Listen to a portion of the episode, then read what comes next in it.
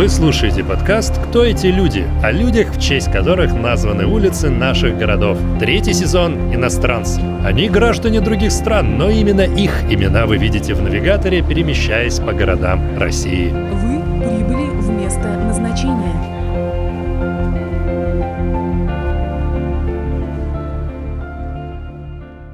Брос Тита. Политик, военный, президент Югославии. На пересечении двух районов Москвы, Черемушек и Академического, располагается площадь Иосипа Броза Тита, названная в честь югославского политика и революционера в 1981 году. Иосип родился 7 мая 1892 года в хорватском стиле Кумровец, в тогдашней Австро-Венгрии. Примечательно, что позднее он выбрал для себя другую дату рождения – 25 мая 1893 года, Почему он это сделал, остается загадкой. Но это точно не из-за того, чтобы убавить себе возраст или сменить знак зодиака. Историки до сих пор спорят, и основная версия связана с немецкой операцией «Россельшпрунг», что в переводе означает «ход конем», итогом которой должно было стать устранение лидера югославских коммунистов. Другие ссылаются на то, что Иосип просто перенес празднование своего дня рождения из-за боевых действий. Как бы то ни было, но именно 25 мая считается официальной датой рождения югославского политика. Детству Иосипа не позавидуешь. Так он отзывался о своем отце Франьо Брос. Он был все время пьян, ругался в Бога, душу и мать и мог вполне ударить кого-нибудь из детей без всякой на то причины. Однако его мать Славенко была достаточно приятной, белокурой женщиной, строгой, набожной, но справедливой. Семья жила в бедности. По разным данным, у Иосипа было или 9, или 14 братьев и сестер. Вся семья Брос, считая двоюродных родственников, жила в одном, правда, самом большом, доме, который достался Франья Брос по наследству. Раннее детство Иосипа прошло в доме деда по материнской линии. Тот обожал внука, однако Тита пришлось вернуться в отцовский дом, чтобы начать обучение в школе. Тогда-то у него и возникли трудности с освоением хорватского языка. Он практически не мог на нем говорить, так как у деда привык разговаривать на славянском. По чистописанию и чтению мальчика всегда были плохие оценки, хотя по другим предметам он учился вполне себе неплохо. Всю жизнь Тита писал по-сербо-хорватски с орфографическими ошибками и говорил с сильным славянским акцентом. Кроме учебы была еще и работа по дому. Ухаживать за скотиной, работать в огороде, ну и собирать с соседей деньги, которые Франье Брос давал им в долг. В 1904 году Тита окончил школу и планировал стать портным. Ему нравилась красивая одежда, но набожная мать настояла на том, чтобы он пошел служить в церковь. Мальчик послушал, однако скоро ушел из храма из-за ссоры со священником, который отвесил ему оплеуху. На четвертом классе сельской школы и закончилось образование будущего революционера. Через три года отец Иосипа захотел было отправить сына на заработки в Америку, но семья не смогла собрать денег на билет, поэтому Тита отправился в город Сиса, где уже служил его брат. Там Иосип устроился работать официантом. Как позднее признавался политик, причиной этому стало то, что официанты, по его мнению, должны были красиво одеваться. Но подавать напитки и еду Тита не понравилось, и он уволился. Вскоре он сошелся с юными революционерами, и в 1909 году Брос активно включился в социалистическую деятельность. Ему было 17 лет. С тех самых пор он сменил много городов и ремесел. Жил и в Загребе, и в Любляне, и в Мюнхене. Работал на фабриках, участвовал в демонстрациях. За годы скитаний и постоянной смены работы Тита научился фехтованию и научился также танцевать, овладел немецким языком, а также бегло говорить по-чешски. В 21 год Тита призвали в армию. Первоначально его направили в Вену, но потом он попросил перевести его в Загреб, к землякам показал себя хорошим солдатом и был направлен для обучения в школу младшего офицерского состава. Однажды в части проходили соревнования, где Брос занял призовое место. Медаль ему вручал член королевской семьи. Будущий политик на всю жизнь запомнил это событие. И так он его описывал. «Вот я, рабочий, сын безземельного крестьянина, чей единственный капитал — это руки и профессия, а принимаю поздравления от эрцгерцога, я обычный солдат, которому пожимал руку член императорской семьи. К медали прилагался также отпуск, но его Тита не успел отгулять. Началась Первая мировая война. Пехотный полк, в котором и служил Иосип, был переведен к сербской границе. После этого старший унтер-офицер Брос был арестован за подстрекательство к мятежу и заключен в Петро-Вородинскую крепость. Сам Тита не давал внятных объяснений тому, что там произошло. То он говорил, что арестовали его из-за желания дезертировать к русским, то утверждал, что арест произошел из-за технической ошибки. Существует и третья версия произошедшего. Мол, Брос был слишком пессимистично настроен и как-то высказался, что будет рад поражению Австро-Венгрии в войне. Но вскоре его освободили. 25 марта 1915 года в бою на Днестре, близ села Миткеу, юноша получил серьезное ранение пикой в спину и попал в русский плен. Травма была настолько тяжелой, что врачи уже и не надеялись, что Брос выживет. Практически 13 месяцев он провел в госпитале в Свияжске, недалеко от Казани. Даром он время не терял. Освоил русский язык, читал Толстого и Тургенева. В 1916 году, после выздоровления, Иосипа направили в трудовой лагерь для военнопленных в Симбирскую губернию. Там он работал на мельнице и повстречал свою первую любовь Агафью Бирюкову.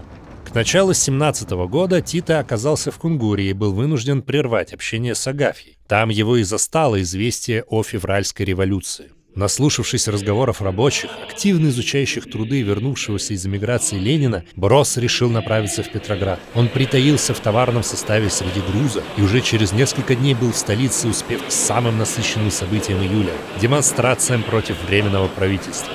Тита так воодушевился, что во что бы то ни стало решил вернуться на родину. Я был воодушевлен силой и организованностью этих демонстраций и увидел, какую силу представляет рабочий класс. Много рабочих было убито, тогда начались массовые аресты. Я несколько дней скрывался под мостами через Неву, а потом решил бежать на родину. Я сказал себе, еду в Югославию делать революцию, еду домой. В попытках бежать на родину Тита добрался до Финляндии, где его поймали полицейские и отправили обратно. На пути в Кунгур Иосип бежал в Омск. Там ему удалось обмануть полицию, которая искала сбежавшего австрийского военнопленного, выдав себя за русского. Тита попросил помощи у большевиков в оформлении российского гражданства и вступлении в партию.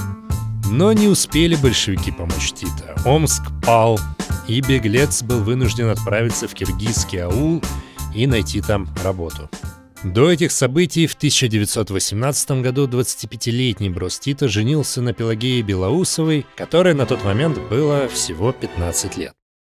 После окончания войны Тита начал искать путь домой. В 20 году при помощи югославских большевиков он все-таки вернулся на родину. Там Иосип устроился работать на мельницу. Его молодая семья ждала первенца, но тот умер после рождения. Потом погибли еще два ребенка, лишь сын Жарко, родившийся в 24 году, выжил. На родине Брос стал членом Компартии Югославии, однако в конце того же года Компартия была запрещена. В период с 1925 по 28 годы Тита неоднократно подвергался преследованиям и арестам.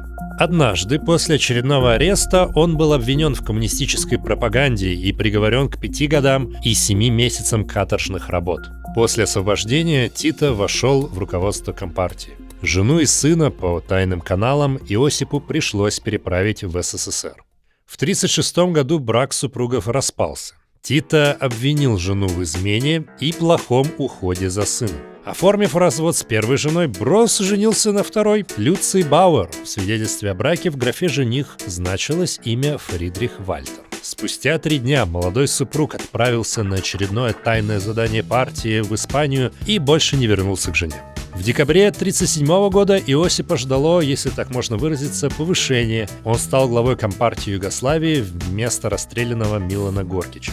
В это время политик и получил свое прозвище Тита, ну или по-балкански Тито. Ходили слухи, что получил он его из-за того, что во время обращения к однопартийцам имел привычку говорить «ты это, Тито по-хорватски. Однако сам Брос отрицал эти слухи и говорил, что Тито — это просто хорватская фамилия, ну, Тита. Известно, что за всю жизнь Иосип использовал более 30 псевдонимов, один из которых, Иосип Брозович, это имя он назвал во время бракосочетания со своей первой женой.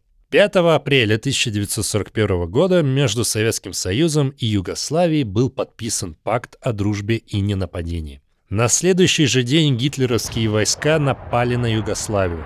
Тита же стал главой Народно-освободительной армии. Сначала коммунисты старались сотрудничать с отрядами четников, это сербские и балканские партизаны, и даже провели ряд совместных операций. Брос Тита показал себя грамотным руководителем и храбрым партизаном. В 43 году ему присвоили звание маршала Югославии. Так и остался он первым и последним маршалом за всю историю Югославии. 25 мая 1944 года в городе Дрвар, где размещалось командование освободительной армии, был высажен немецкий воздушный десант с целью захвата или убийства Тита. Операция «Ход конем» как раз. Но операция не удалась, и именно эту дату, по некоторой информации, Брос и взял в качестве своего нового дня рождения.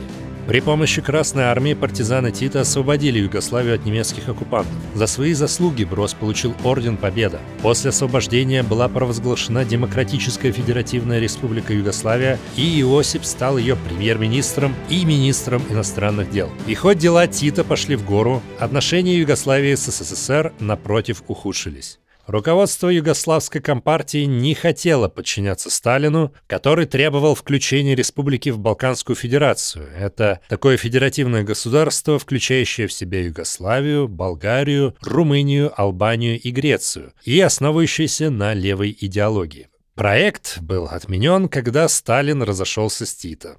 От былой дружбы и поддержки не осталось и следа. Все связи Сталина и Броза были разорваны, все мосты сожжены. Ухудшение отношений двух государств наметилось еще в конце 47-го, начале 48-го годов, когда советский посол в Белграде А.И. Лаврентьев и военный атташе ГС Сидорович направил в Москву несколько донесений, в которых обвинили югославов в непонимании существа марксизма-ленинизма и вождизме, что было неудивительно, ведь в Югославии был уже свой вождь и звали его Брос Тита, а не Иосиф Сталин. И таким образом в 1949 году союзы расторгли договор о дружбе с Югославией. Началась пропаганда против югославского руководства. Как писали в советских газетах, Демократическая республика вовсе не демократическая. И даже вовсе не республика, а государство, поддерживающее антикоммунистический и даже фашистский режим. По некоторым данным, в СССР даже готовилось покушение на Тита, которое было отменено из-за смерти Сталина в 1953 году. Когда Югославия потеряла друга в лице СССР, она обрела новых комрадов – США, Грецию и Турцию. Соединенные Штаты разместили военные базы на территории Югославии.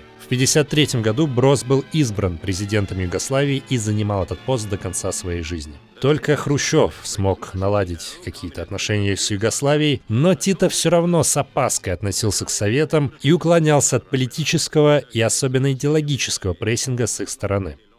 В середине 70-х годов Брос обвинил свою четвертую жену Еванку Будисавлевич в антигосударственной деятельности. Ходили слухи, что Тита сам выдвинул обвинение своей супруги в шпионаже в пользу в СССР, раскрытии государственной тайны и подготовке переворота. Однако также есть версия, что обвинения были сфабрикованы заговорщиками.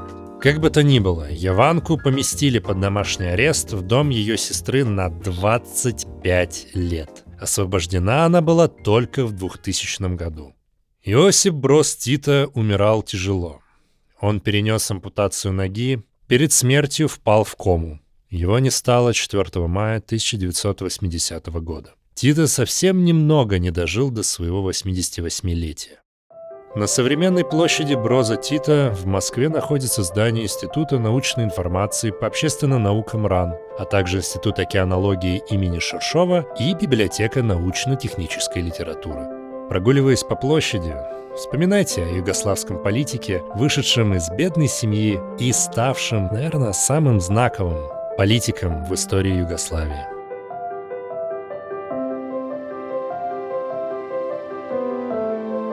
Третий сезон подкаста «Кто эти люди» осмыслил и озвучил Денис Николин. Если вам понравился третий сезон подкаста «Кто эти люди», вы также можете послушать первые два сезона на сайте hiddenfaces.ru, а также на всех музыкальных платформах Яндекс.Музыка, Apple Music и другие. Спасибо за внимание и до новых встреч!